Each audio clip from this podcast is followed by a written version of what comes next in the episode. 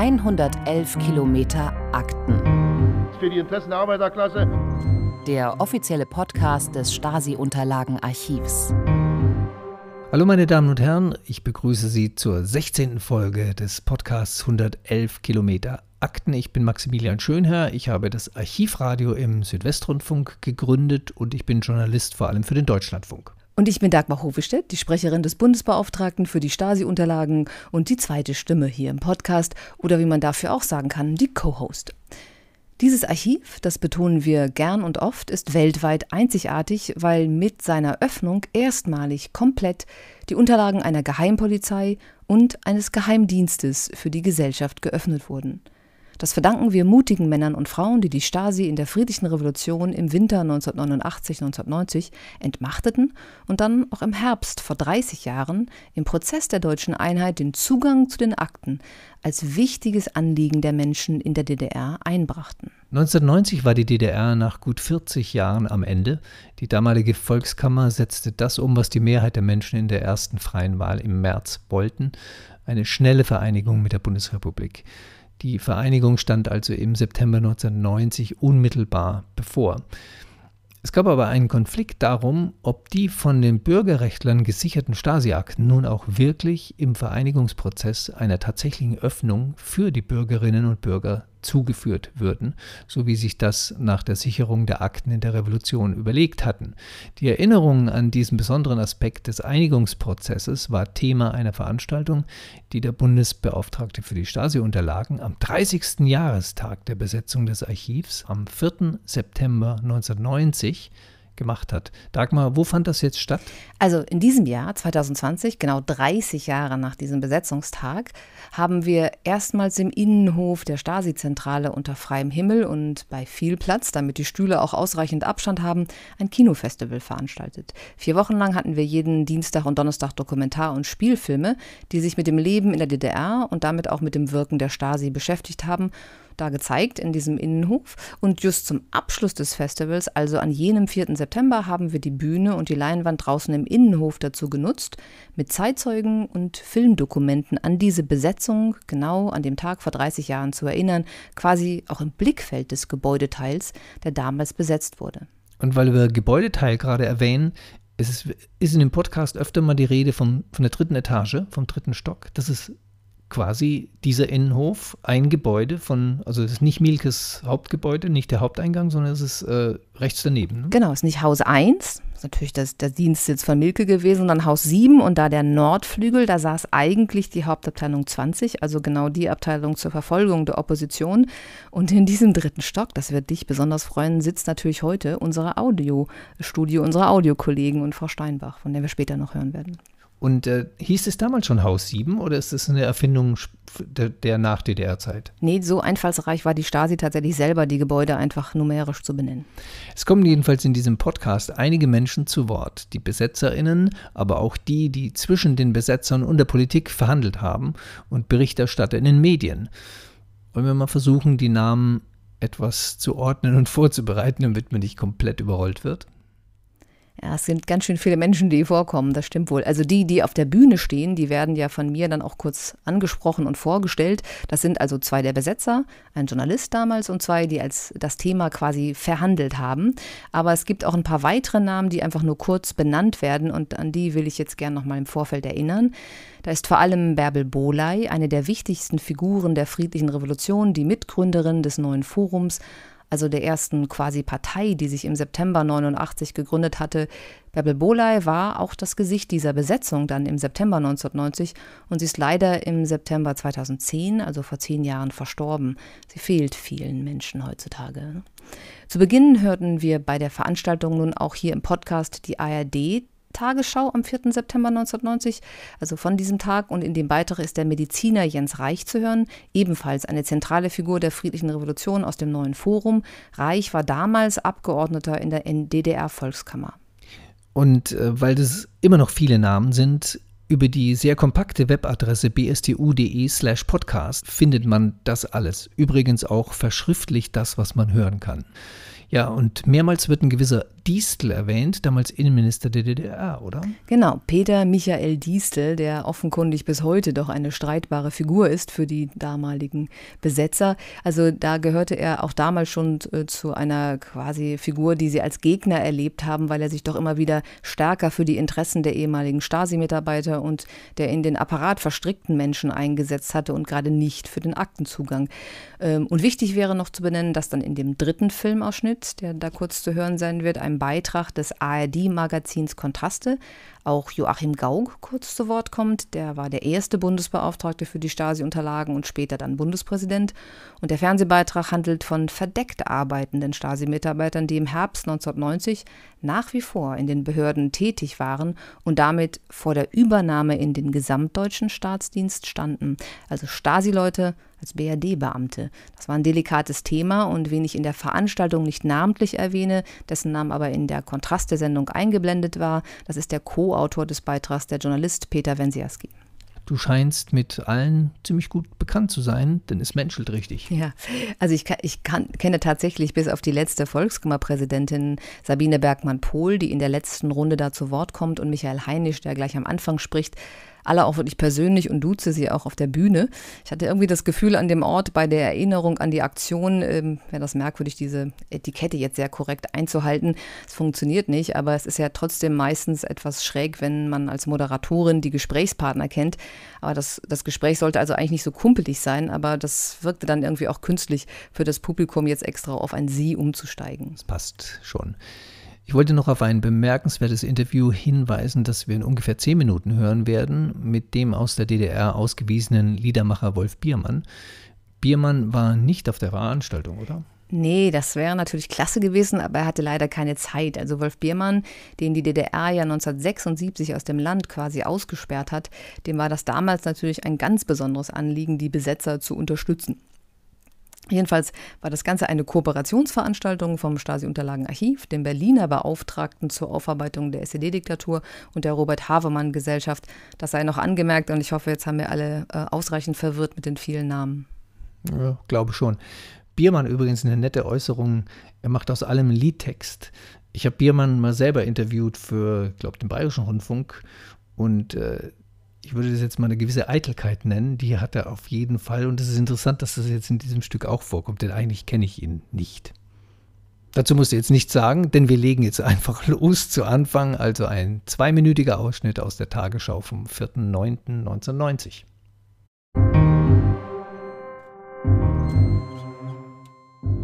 DDR-Bürgerrechtler haben heute ein Gebäude der früheren Stasi-Zentrale in Ostberlin besetzt.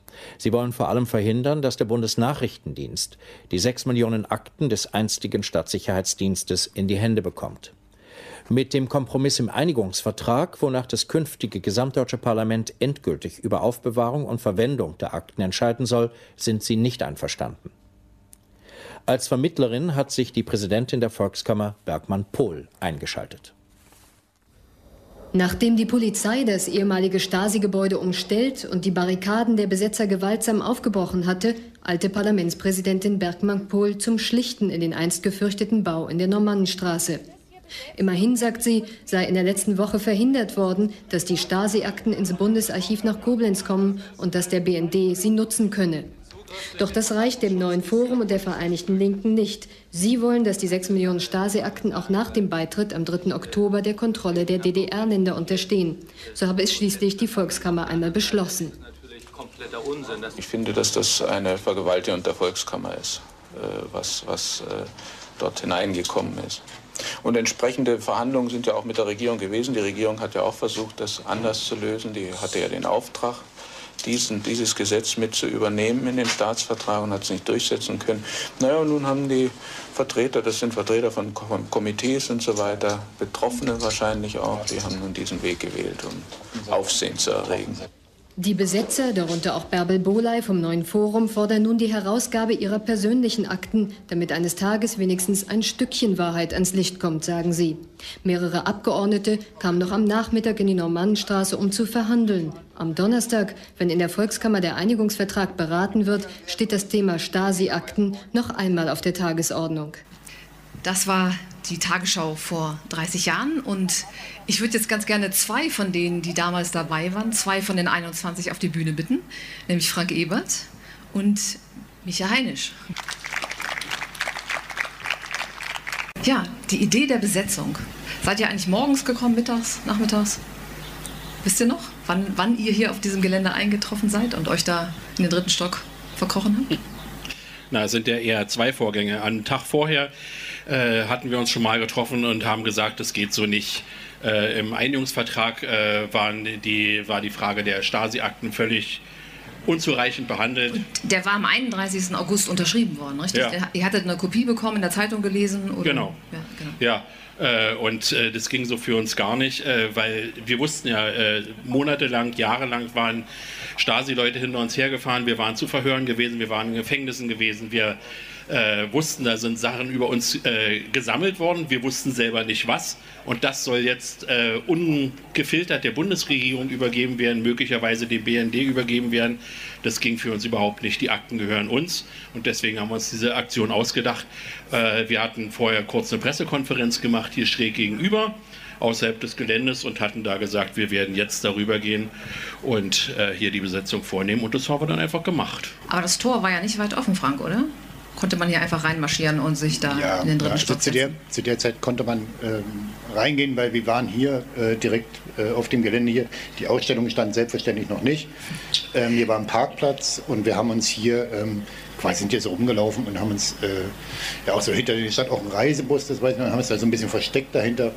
Und dann ist eben äh, Henry Leide, der äh, eine, eine, große äh, Statur hat, sehr kräftig war, der hat einen ähm, Holzkeil dabei gehabt. Keine Ahnung, woher er wusste, wie breit der Keil sein muss. Müsste man mal Leute fragen, die vom Bürgerkomitee damals dabei waren.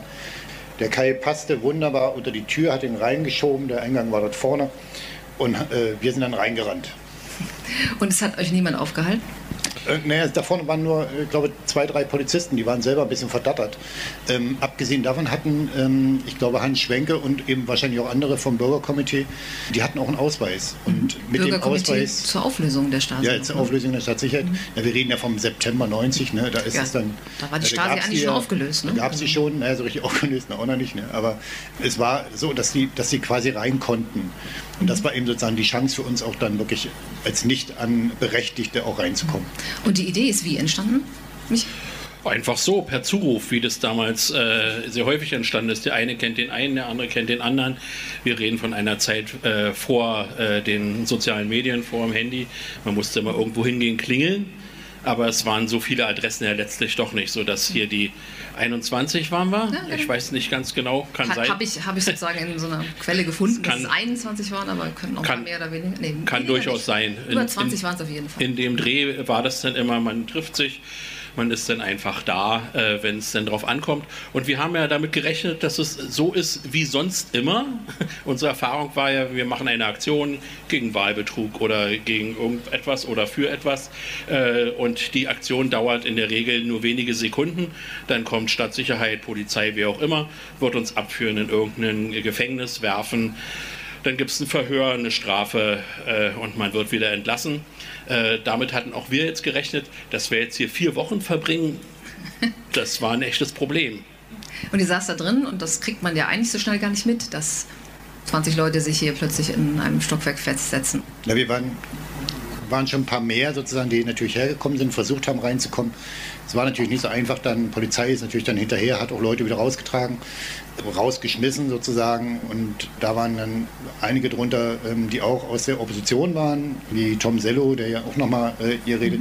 Und da haben dann eben so Tom Sello, Wolfgang Rüttenklau und äh, andere, auch von anderen Gruppen, haben dann eben genau vorne am Haupteingang äh, dann die Mahnwache organisiert und damit eigentlich dann auch überhaupt erstmal für Öffentlichkeit gesorgt, weil natürlich konnte man dann, kaum waren wir drin im Haus, konnte man ja hier nicht mehr rein. Es wurde dann genau. abgesperrt. Bei uns vor der Tür saß ja auch immer Polizei. Also ihr konntet aus dem Raum auch nicht raus, ihr konntet nicht mal auf dem Flur? Dann erstmal, am Anfang erstmal nicht. Mhm. Nee, wir rechneten damit, wenn wir da rausgehen, dann kommen wir nie wieder rein. Mhm. Deswegen sind wir natürlich drinnen geblieben.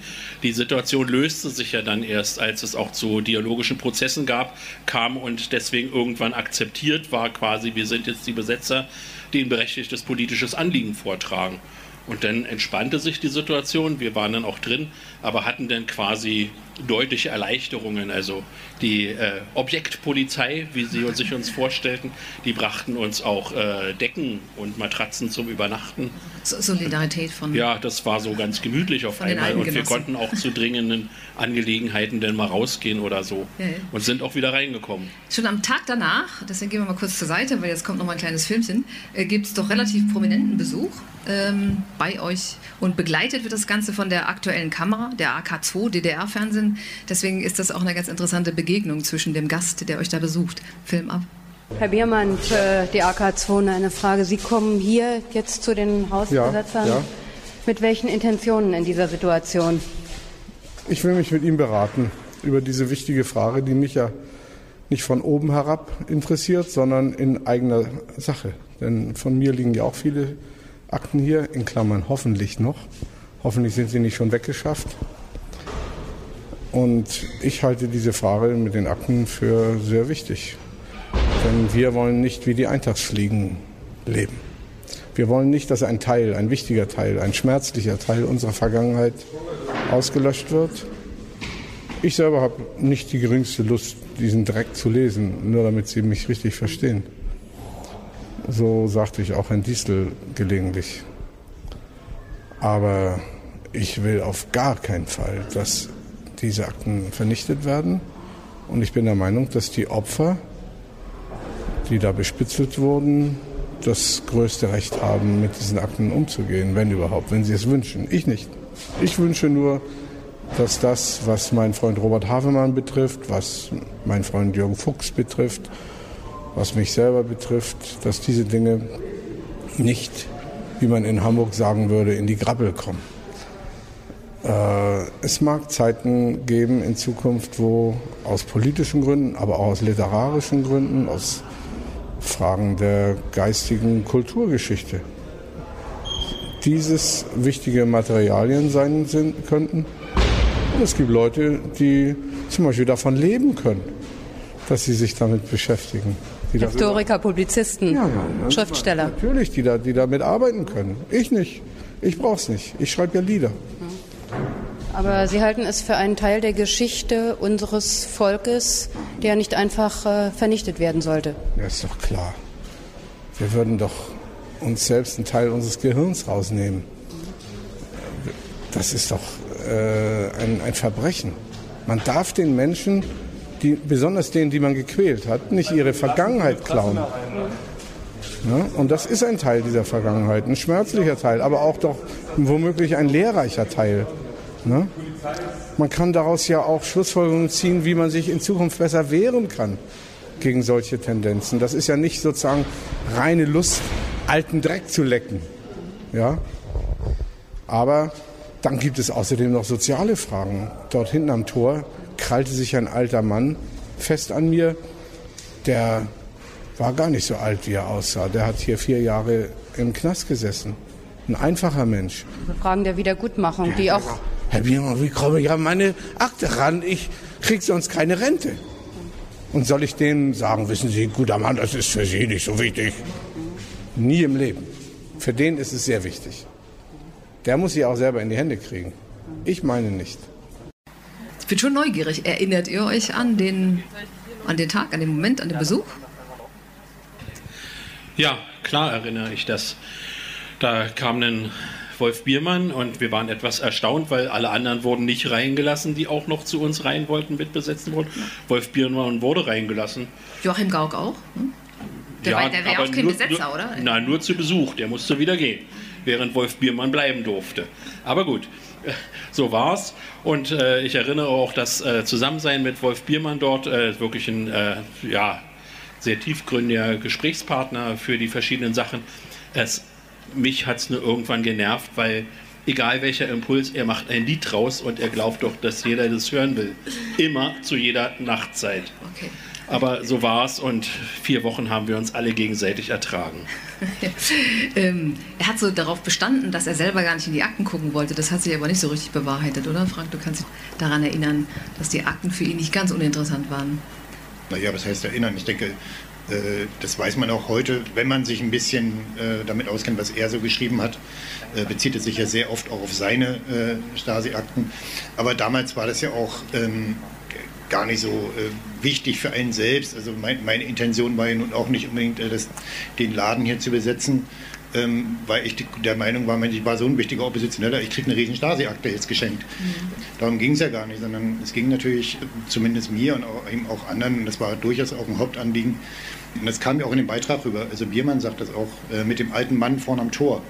Ähm, es ging um die Rehabilitationsmöglichkeiten äh, der Leute, die die im Knast gesessen haben. In den 50er Jahren hat man mal nicht einfach ein Jahr gesessen, hat man immer 10, 15, 25 Jahre bekommen. Und dann äh, ist man irgendwie in Russland verschwunden, tauchte irgendwann hier im Osten wieder auf und durfte nicht drüber reden. Und die meisten haben ja nicht drüber gesprochen. Und das waren die Leute, die äh, zumindest für mich äh, durchaus extrem wichtig waren, dass da was passiert.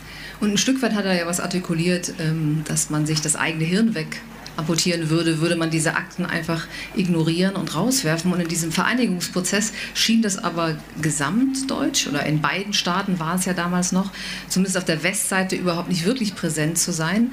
Ähm, und was daran vielleicht was mit verändert haben könnte, schauen wir uns im nächsten Film an.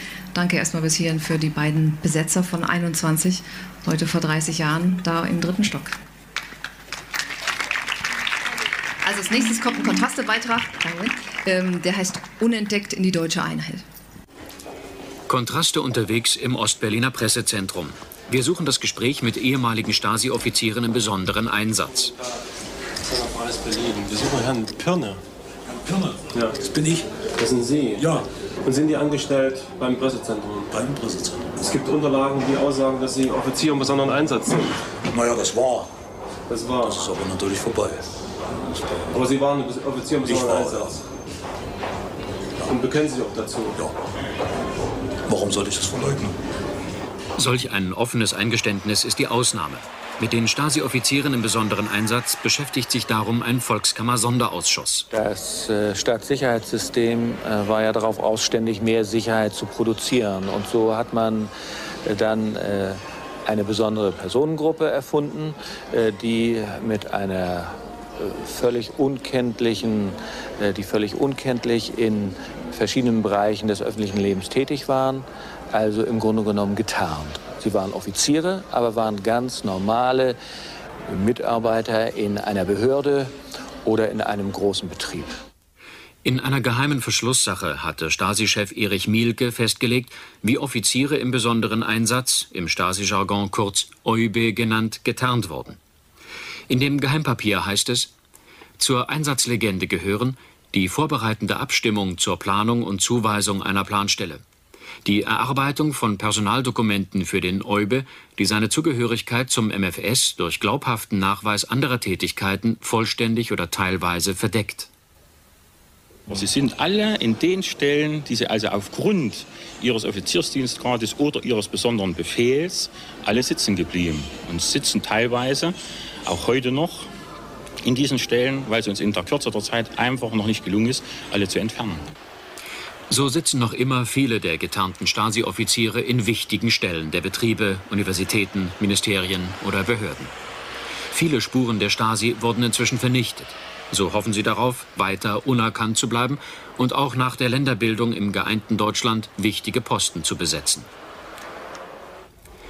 Ähm, einer der beiden Autoren ist heute hier, Roland Jahn, damals Redakteur des Sender Freies Berlin, heute Bundesbeauftragter für die Stasi-Unterlagen und auch Zeitzeuge hier am Ort. Ähm, weil wir eben mit den Besetzern ja gesprochen haben von drinnen. Das ist ein Film, der bundesweit im Fernsehen gelaufen ist und die Republik zum ersten Mal mit diesen verdeckt arbeitenden Stasi-Offizieren bekannt gemacht hat. Kannst du dich noch an die Reaktion erinnern? Hat das wirklich was bedeutet, auch für den Westen, der sich vielleicht mit Stasi gar nicht so beschäftigt hat? Ja, unbedingt. Es war ja der Sendetermin der 11.09.1990. Genau zu dieser Zeit saßen die Besetzer oben im dritten Stock. Und äh, wir haben schon auch in diesen Tagen, äh, als die Besetzung begann, gemerkt, wie aufgeladen die Situation ist. Und das hat sich doch schon abgezeichnet, auch bei den Recherchen. Immer wieder wurde auch darauf verwiesen, auf die politische Diskussion, was wird mit den Stasi-Akten, wozu braucht man sie. Und es gab natürlich, wie man sieht, auch viel viele, viele äh, Leute, die Interesse hatten, dass die Stasi-Akten nicht geöffnet werden. Äh, man hat gesehen, wie die elektronischen Datenträger vernichtet worden sind und äh, so haben viele gehofft, dass sie unerkannt halt in die deutsche Einheit kommen und deswegen war es wichtig, dass diese Stasi-Akten erhalten bleiben und auch geöffnet werden. Und gab es sozusagen eine neue Wahrnehmung diese, des, des, Themas Stasi überhaupt? Wurde das für die Leute auch dann plötzlich wichtig, weil natürlich alle diese Ministerien mit dem 3. Oktober gesamtdeutsche Ministerien wurden und diese Mitarbeiter dann weiter gearbeitet hätten, hat das ein Stück weit einfach eine neue Sensibilisierung für die Wichtigkeit der Aufdeckung früherer Stasi-Strukturen oder war, damals war es ja noch bestehende Stasi-Strukturen, dass das wichtig ist vom Westen? Äh, naja, es ging ja gerade auch um die Glaubwürdigkeit des öffentlichen Dienstes. Mhm. Ja, äh, gerade die Frage, äh, wird man, wenn man auf, aufs Amt geht, äh, den alten Kadern von damals begegnen, wird man Stasi-Leuten begegnen, die halt nicht erkannt werden. Äh, und das war ja auch eine Zumutung für die Opfer, die im Gefängnis gesessen haben, wenn sie auf öffentliche Ämter gehen. Und deswegen war es wichtig, dass hier im öffentlichen Dienst der Bundesrepublik Deutschland sprich auch in den östlichen Bundesländern, äh, dann wirklich eine Glaubwürdigkeit für den öffentlichen Dienst dann äh, geschaffen wird. Gut, die Frage ist immer noch nicht beantwortet. Aber ne, weil, weil für, für Menschen im Westen, die ja sich mit Stasi gar nicht beschäftigt haben, hat das dann plötzlich dort eine, eine neue Dringlichkeit geschafft für das Thema ja, überhaupt die ganze Berichterstattung, angefangen bei der Tagesschau, die wir gesehen haben, äh, wo die Besetzer mit ihrem Anliegen äh, dargestellt worden sind, äh, bis hin zu dem, was dann in der Volkskammer stattgefunden hat, wo es auch um die Überprüfung der Abgeordneten ging. Es war ja eine Berichterstattung in den Medien in ganz Deutschland und da hat man schon gesehen, wie das den Leuten unter den Nägeln brennt. Dass man nicht einfach sagen kann, so, wir haben so viele Probleme im Land jetzt mit dem Zusammenwachsen und der Wirtschaft, äh, hört uns auf mit der Vergangenheit, sondern man hat gespürt, dass es ein ganz wichtiges Anliegen ist, dass hier die Menschen in diese Akten schauen können und diese Losung jeden seine Akte.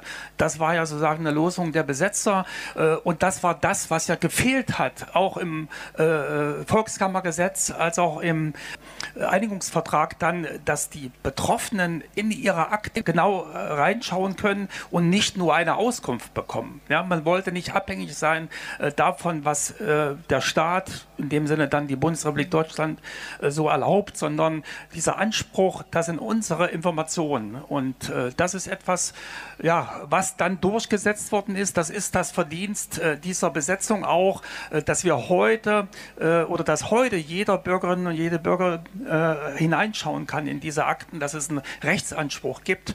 Und das ist durchgesetzt worden durch viele Akteure, sowohl die Besetzer, aber auch einzelne Volkskammerabgeordnete, die das weiter vorangetrieben haben und dann auch im Deutschen Bundestag die Abgeordneten, die ein Stasi-Unterlagengesetz geschaffen haben, was die rechtliche Grundlage seit fast 30 Jahren ist.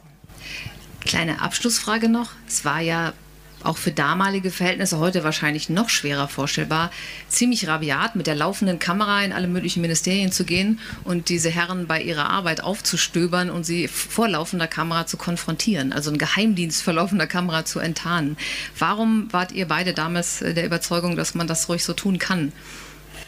Ja, wenn ich heute die Bilder sehe, habe ich, denke ich manchmal, Mensch, äh, war das nicht zu dick, äh, da äh, diesem Mann im Postministerium so zu nageln. Aber auf der anderen Seite, äh, es ging ja wirklich darum, die Leute ja, aufzudecken. Wir hatten ja was in der Hand. Es war ja nicht irgendwo ein Verdacht, sondern wir hatten Dokumente in der Hand. Und hier für Aufklärung zu sorgen, das war sozusagen das Bestreben. Und das Irre ist, dass selbst diese Offiziere im besonderen Einsatz am Ende sogar froh waren, dass wir endlich gekommen sind. Und Sie müssen sich vorstellen, der äh, Offizier im besonderen Einsatz im Pressezentrum, der Verwaltungsdirektor dort, der am Ende gesagt hatte, ich will nicht mehr mit Ihnen reden, der hat mich 20 Jahre später am 11.09. des Jahres 2010 in der Redaktion Kontraste angerufen und hat gesagt, heute ist ein wichtiger Jahrestag. Genau vor 20 Jahren sind Sie zu mir gekommen und ich konnte mich damit auseinandersetzen und ich bin froh, dass Sie das offengelegt haben, damit ich diese Last nicht mehr trage. Und das fand ich das Irre dran, äh, ja, dass am Ende eine Revolution auch die Peiniger mitbefreit. Und das ist das Schöne an der ganzen Sache, dass wir heute in einem einheitlichen Deutschland leben können, wo alle Grundrechte haben, äh, auch diejenigen, die damals die Grundrechte mit Füßen getreten haben. Sehr schön. Ein grundsätzliches Abschlussstatement. Jetzt gehen wir tatsächlich trotzdem wieder ein bisschen zurück in die äh, Besetzerzeit und schauen uns die Tagesschau vom 6. September 1990 an. Danke, Roland Jan.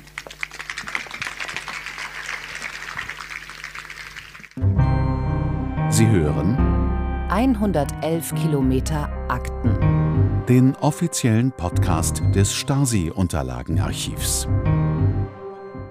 Seit Tagen halten ca. 30 Angehörige von Bürgerrechtsgruppen das ehemalige Stasi-Hauptquartier besetzt. Die Demonstrationen finden immer weniger Zulauf. Die Besetzer fordern, dass die Akten einzig in die Zuständigkeit der künftigen ostdeutschen Länder, nicht in die des Bundesarchivs fallen. Die Daten sollen für westliche Nachrichtendienste gesperrt sein. Das hat die Volkskammer auch so beschlossen, aber im Einigungsvertrag las es sich anders. In der Frage der Stasi-Akten geht es um mehr als nur Kompetenzstreitereien zwischen Bonn und Ostberlin. Für die Bürgerbewegungen steht die Glaubwürdigkeit der Vergangenheitsbewältigung auf dem Spiel, eine Aufgabe, die nur die bisherigen DDR-Bürger etwas angehe. Die DDR-Regierung will die Forderungen der einstigen Vorkämpfer der Revolution gegenüber Bonn durchsetzen, als Beweis für den viel zitierten aufrechten Gang in die Einheit. Dazu möchte ich jetzt gerne die letzte Runde an zwei Zeitzeugen einladen. Sabine Bergmann-Pohl, die wir zum Auftakt schon gesehen haben als damalige Volkskammerpräsidentin, und Tom Sello, der für die Besetzer hier in der Stasi-Zentrale, im Stasi-Archiv, ähm, ja, die Kommunikation, die Pressearbeit übernommen haben. Wie haben Sie diese Besetzung denn eigentlich erlebt und warum war das für Sie wichtig, gleich auch am Anfang, sich mit diesen Besetzern zu solidarisieren und sie hier in der Stasi-Zentrale zu besuchen? Also, als ich als Volkskammerpräsidentin vorgeschlagen wurde, kam die Messier zu mir und sagte dann, äh, wir müssen Sie ja überprüfen, ob Sie äh, eine Stasi-Akte haben. Das wusste ich natürlich nicht. Und äh, er ähm, sagte dann zu mir, ich, wer soll es machen? Ich sage, na, äh, ich glaube, wir stehen zu dicht beieinander. Ja. Ähm, jedenfalls ich, äh, hat er gesagt, wer soll es machen? Ich sage, ich kenne keinen, dann machen Sie das doch. Dann sagte er, na, ich müsste aber noch zwei Leute mitnehmen. Ich sage, ja, können Sie sich selber aussuchen? Und er nahm Gysi und Stolpe mit. und hinterher erfuhr ich, dass äh, ich eine Akte habe, wo ja angeblich Dinge drinstehen, äh, die mich, äh, sage ich mal, belastet haben aus dem, meinem engeren Umkreis. Und äh, ich war natürlich selber daran interessiert, später mal in die Akte reinzugucken. Und für mich war es eigentlich nie eine Frage, dass die Akten geschlossen werden sollen, im Bundesarchiv äh, verschwinden sollen. Also im Prinzip war das auch immer die Mehrheit der Volkskammerabgeordneten, hatte ich den Eindruck. Deswegen verstand ich zunächst einfach nicht, warum besetzten die jetzt die Strahlensee-Zentrale hungern. Es gab ja ein paar, die auch gehungert haben. Eine Woche später wurde es ein Hungerstreik. Genau. kannst du noch gleich erzählen, was die Strategie dahinter war? Und das eskalierte dann etwas und äh, äh, auch durch ja, das Handeln von Distel. Und äh, dann habe ich gesagt, gut, ich werde mich da einschalten. Naja, dann wurde ich erst zurückgehalten, also ich sollte da nicht zu schnell hingehen. Und naja, also jedenfalls bin ich dann hingegangen, das haben Sie ja gesehen. Genau, war doch gleich auch am ersten Tag. Äh, das Handeln von Disteln, was meinen Sie damit? Von dem Innenminister ja, damals? Na, äh, die Polizeiabsperrung hier und die Behandlung der Besetzer, äh, weil... Es gab eine Anzeige wegen Hausfriedensbruch, Sachbeschädigung. Genau, genau. Und, so. und ich habe also gedacht, wir wollen noch Demokratie gestalten und da können wir doch nicht mit Polizeigewalt die Leute dort äh, bedrängen, die eigentlich ein ganz berechtigtes Anliegen haben. Und da haben Sie auch äh, Frank und Micha damals getroffen, Frank Ebert, Micha Heinisch. Ja, ich, ich, das war ganz komisch. Ich hatte auch Herrn Ulmer noch mitgenommen von Bündnis 90 äh, Die Grünen und ähm, wir gingen also gar nicht erst mit Presse rein, sondern wir gingen alleine rein zu den Besetzern. Und da lag jemand vor mir auf so, einer, äh, auf so einem Aufstellbett und hatte die Decke über den Kopf gezogen. Und ich habe immer zu ihm gesagt, sagen Sie mal, wie soll ich mich mit Ihnen unterhalten, wenn Sie die Decke nicht vom Kopf nehmen? Also äh, es war auch nicht unbedingt immer die Bereitschaft da, mit uns zu reden, weil offensichtlich waren, sie, waren wir für sie also auch so ein bisschen Staat oder ich weiß es nicht warum. Also durchaus eine gewisse Zurückhaltung sich mit. Wir haben aber dann, wir haben dann miteinander gesprochen ja. und ich habe natürlich auch gesagt, äh, dass wir äh, das Versprechen abgeben, dass die Unterlagen gesichert werden. Es wurde ja auch am 24. August ein Gesetz verabschiedet zur Sicherung der äh, Daten der Staatssicherheit und des AFNS und insofern war es eigentlich der, die Mehrheit der Volkskammer, die auch diesen Willen hatten, die Akten auch hier zu behalten. Ja. Tom Sello, damals eigentlich schon den Besetzern zugehörig, aber nicht besetzend im Haus, sondern nicht drin bei den 21, sondern davor und dann auch mit der Überlegung zu sagen, ich helfe euch zu organisieren, äh, euer Anliegen zu kommunizieren, also Pressesprecher von der Besetzung. Wie bist du an diesen Job gekommen? Also Pressesprecher ist ein bisschen äh, zu viel gesagt. Äh, ich würde sagen, vielleicht äh, Öffentlichkeitsarbeit. Aber äh, ich war bei der Besetzung dabei und gehörte zu denen, die von der Polizei äh, rausgetragen äh, wurden, sozusagen, was Frank vorhin berichtet hatte. Also das waren äh, noch vier, fünf Leute mehr, die dann eben nicht mit in dem, äh, äh, in dem Gebäude drinne geblieben sind. Wir sind dann hier vom Gelände weg. Da war das Fenster oben offen, die äh, Besetzer waren drin und merkten, wir sind drin und keiner kriegt was mit. Und deshalb kam äh, die Anweisung von oben, macht was, äh, dass das überhaupt wahrgenommen wird. Und das äh, haben wir dann versucht. Äh, man äh, muss sich das vorstellen, man hat es ein bisschen von, bei den Bildern gesehen. Das, war, das Wetter war nicht wie jetzt im Moment, sondern eher wie heute Morgen. Und das über mehrere Tage so. Äh, die Ausrüstung für die Öffentlichkeitsarbeit, das konnten Sie vorhin auch auf dem Foto sehen, äh, bestand eben äh, zuerst aus einer NATO-Plane und mehr war das nicht. Und nach und nach ist das immer mehr geworden. Das kam ein DRK-Zelt dazu und dann ein zweites Schlafsäcke. Es ähm, war dann, wie das manchmal so passiert, aber durchaus nicht üblich war, doch schnell eine große Solidarität aus der Bevölkerung wahrzunehmen. Die brachten Getränke, die brachten Essen, die Schlafsäcke und so weiter. Also für die Mahnwache, die sich dann hier in der Ruschestraße vor dem Tor etablierte, aber auch für die äh, Besetzer, äh, die drin waren und äh, in, den ersten, äh, in, den, in der ersten Zeit, soweit ich mich erinnere, nicht raus konnten, weil sie auch Angst hatten, ob sie wieder reinkommen wir selbst, äh, die rausgeflogen waren und von der Mahnware hatten auch äh, keinen Zugang mehr. Erst äh, der Austausch konnte dann erst wieder stattfinden. Man muss dran denken, es nix, war nichts mit Handy oder irgendwelchen Telefon, ähm, als äh, von den Besetzern, welche äh, wieder rauskommen konnten zu uns und dann konnten auch wieder Absprachen stattfinden. Wie ist es denn dann gelungen, aufmerksam zu machen auf die Besetzung? Bis hin, ne, es gab den kurzen Draht zur Volkskammer, ähm, in der Tagesschau, es gab Berichterstattung darüber, also es ist nicht ganz verborgen geblieben. Aber was war denn überhaupt wichtig oder wie wolltet ihr die Leute aufmerksam machen und vor allen Dingen auf was? Worum ging es im Kern dann? Sagen wir mal so, also äh, Medien über einen Zeitraum von äh, knapp vier Wochen immer äh, wieder dazu bringen, äh, dass sie darüber berichten. Das äh, war keine einfache Sache und auch äh, der eine Kommentar äh, hat das vorhin schon gesagt von Klaus Richter, es werden immer weniger Leute, die denn kommen. Also das waren auch äh, nicht jeden Tag äh, Tausende vor der Tür. Also äh, das war schon eine Herausforderung und äh, da ging, äh, da war eine Idee war eben auch, dass ein, eine öffentliche Veranstaltung, ein Konzert stattfindet. Auf einem äh, LKW wurde ein LKW wurde zur Bühne umgebaut. Äh, dort hat ein äh, Biermann gesungen. Da fanden aber auch Diskussionen statt, wo die verschiedenen Positionen äh, zu der Problematik dargelegt wurden. Also das war eine äh, Öffentlichkeit, äh, die auf diese Art und Weise geschaffen wurden. Und dann äh, war die Überlegung, äh, wir wollen die Bevölkerung aufrufen und sagen, es soll jeden Tag also eine Demonstration stattfinden. Wann sollte das sein? Na, muss unbedingt nach der Arbeitszeit sein, also täglich 17 Uhr oder 18 Uhr, ich weiß es nicht mehr genau. Und dann äh, kamen auch immer Leute. Äh, und äh, es gab dann, als, äh, selbst als die Besetzer dann rausgegangen waren, hat die Mahnwache weiter agiert und da gab es noch eine, eine lustige Aktion. Der 28. September war, glaube ich, der offizielle, das offizielle Ende der Besetzung. Sabine Bergmann-Pohl hat eben gesagt, es gab durchaus Vorbehalte gegen alles, was staatlicherseits äh, angeschoben wurde und ob man sich darauf verlassen konnte. Hast du das auch so erlebt? Also ich will, äh, ich will mal nur von mir reden. In mir war ein grundsätzliches, tiefes Misstrauen gegen staatliches Agieren.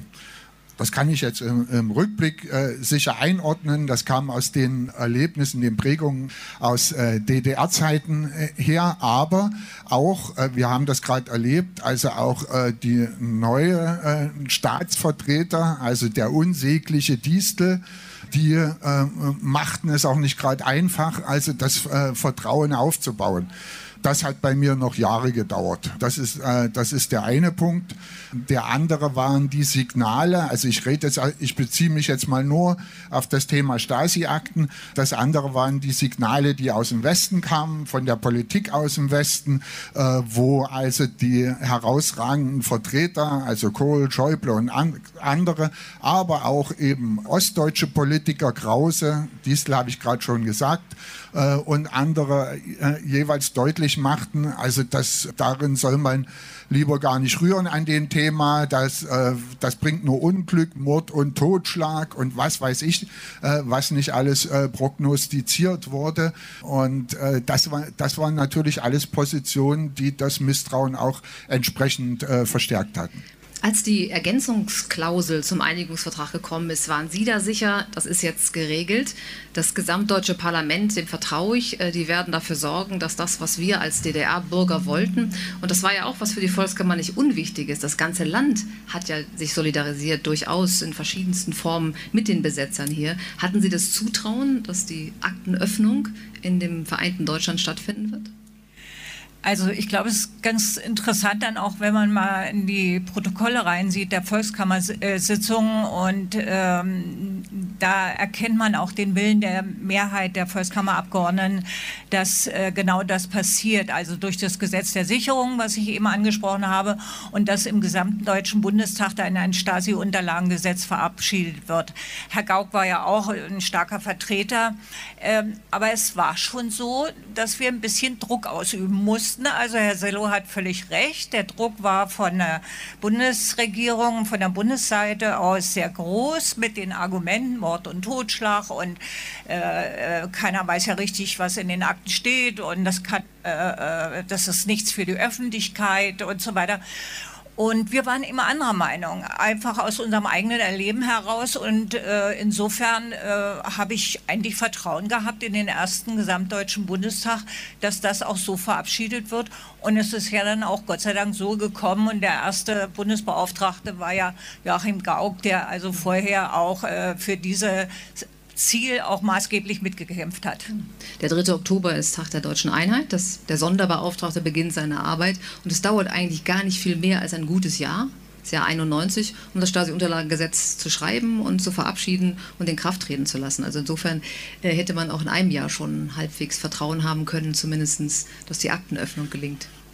Ähm, ich habe mal Jürgen Fuchs gefragt den Schriftsteller und äh, zu diesem Thema und äh, gesagt, sagen wir, wie lange dauert denn das eigentlich, wie, bis man irgendwie mit diesem System und zwar, und zwar mit allem überhaupt klarkommt, dass man da sozusagen sich, dass man sich normal im Alltag bewegen kann.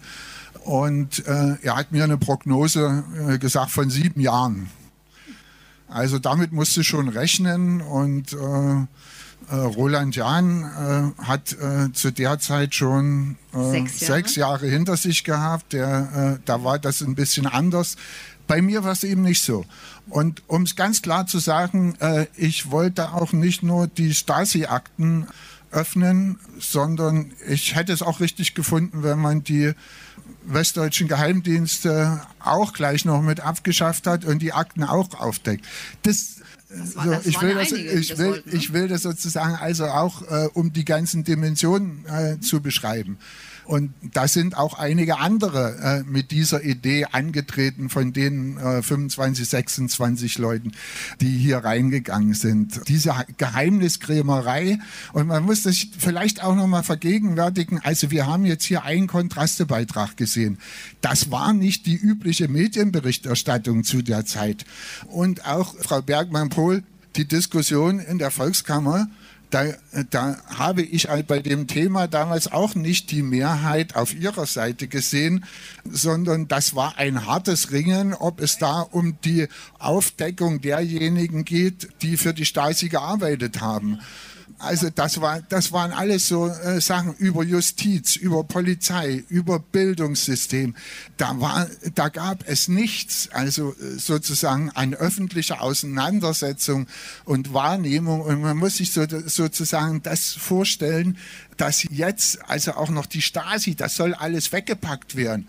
Ich weiß nicht, wer von Ihnen die Regelungen parat hat, die das Bundesarchivgesetz betreffen. Wir äh, hatten damals nur Hörensagen, Informationen von Bekannten und die besagten Akten, die äh, dieser Art, die im äh, Bundesarchiv äh, gelagert werden und, de und deren Bestimmungen unterliegen, die sind Jahrzehnte geschlossen. Und da war die früh, der früheste Zeitraum waren 30 Jahre. 30 Jahre, das würde bedeuten, jetzt würden wir anfangen, in die Stasi-Akten zu gucken und mit denen umzugehen. Und wenn man sich überlegt, was sozusagen in diesen drei, in diesen drei Jahrzehnten passiert ist, kann man sich eine ungefähre Vorstellung machen. Also eine Situation, gut, dass ihr damals gekämpft habt für den äh, sofortigen Eine Zugang. Situation, die... Äh, Herr Sello, darf ich, darf ich ja, mal eine Gegenrede sagen? Also äh, Sie machen da einen Vorwurf an die Volkskammer. Also bedenken Sie mal, wir waren sechs Monate und äh, äh haben in sechs Monaten 164 Gesetze verabschiedet und erarbeitet und drei Staatsverträge. Was denken Sie, wir waren ständig von morgens bis abends wirklich, äh, äh, sage ich mal, unterwegs und äh, der Vorsitzende, Herr Haschke, hat mir gesagt, Darum haben wir auch erst an der vorletzten Sitzung, glaube ich, die Namen der Stasi-Leute in unserer Volkskammer äh, genannt oder beziehungsweise veröffentlicht. Der hat zu mir gesagt, Wissen Sie, ich weiß heute noch nicht, ob alle Namen, die wir jetzt hier haben, wirklich auch Täter oder Opfer äh, sind, weil auch Vermischungen da waren. Er sagt, auch der Aufbau der Akten, die waren in, der, in den Bezirks, äh, äh, die Bezirken haben die, haben die dort Akten gesucht und so weiter. Die haben wirklich Tag und Nacht gearbeitet. Und es ist nicht ganz gerecht, dann zu sagen, äh, das ist nur so halbherzig gemacht worden. Und ähm, ich kann Ihnen auch sagen, warum ich mich dann geweigert habe, die Namen zu nennen. Also wir haben bis morgens um halb vier oder so im Präsidium gesessen und das Präsidium hat mehrheitlich also zu mir gesagt, Sie, Sie äh, äh, sagen morgen in einer geheimen Sitzung die Namen. Da wusste ja jeder, also dass das nicht geheim bleibt, sondern dass die Presse draußen schon lauert und die ersten Namen, die Sie dann nennen, sowieso schon bei der Presse sind. Und ähm, diese Aussagen von Herrn Haschke, die haben mich sehr nachdenklich gemacht. Und ich habe meinem Mann dann morgens gesagt, ich habe gesagt, ich werde die Namen nicht nennen, weil ich weiß, sie gehen sofort an die Presse. Und genau das ist passiert und es ist zu Namensverwechslungen gekommen und ich habe auch bittere Briefe nachher bekommen. Ich bin auch angegriffen worden von der Presse, dass ich die Namen nicht verlesen habe, aber Herr Ullmann hat sie dann verlesen. Also ich sage mal, wir standen ja auch unter einem unglaublichen Druck dort. Und ähm, wenn Sie so in der Öffentlichkeit stehen und auf sowas nicht vorbereitet sind, dann überlegen Sie sich wirklich zehnmal, ob Sie das oder jenes eben so machen. Das ist eine ganz andere Situation, als wenn Sie Bürgerrechtler sind und auf die Straße gehen und demonstrieren. Ne? Das ist, ist schon klar. Sind, wir sind eigentlich tatsächlich sogar schon mittendrin in dem, was dann in den 30 Jahren danach verhandelt wurde, nämlich wer hat wie für den Staat, für die Stasi gearbeitet, gehandelt, wer war hauptamtlicher, inoffizieller, wie gehen wir heute damit um. Das hat in der Volkskammer Ende September 1990 schon begonnen. Äh, und danke beiden Zeitzeugen für das, was sie in, diesen, in diesen Zeiten vor genau 30 Jahren mitbewirkt haben, haben, dass wir heute hier stehen können und jeder, der das möchte, seine eigene Akte oder die, das Wirken der Stasi durch einen Antrag beim Stasi-Unterlagenarchiv sozusagen nachvollziehen kann und wir 30 Jahre später aus der Geschichte in dem Sinne äh, die Chance haben zu lernen. Danke.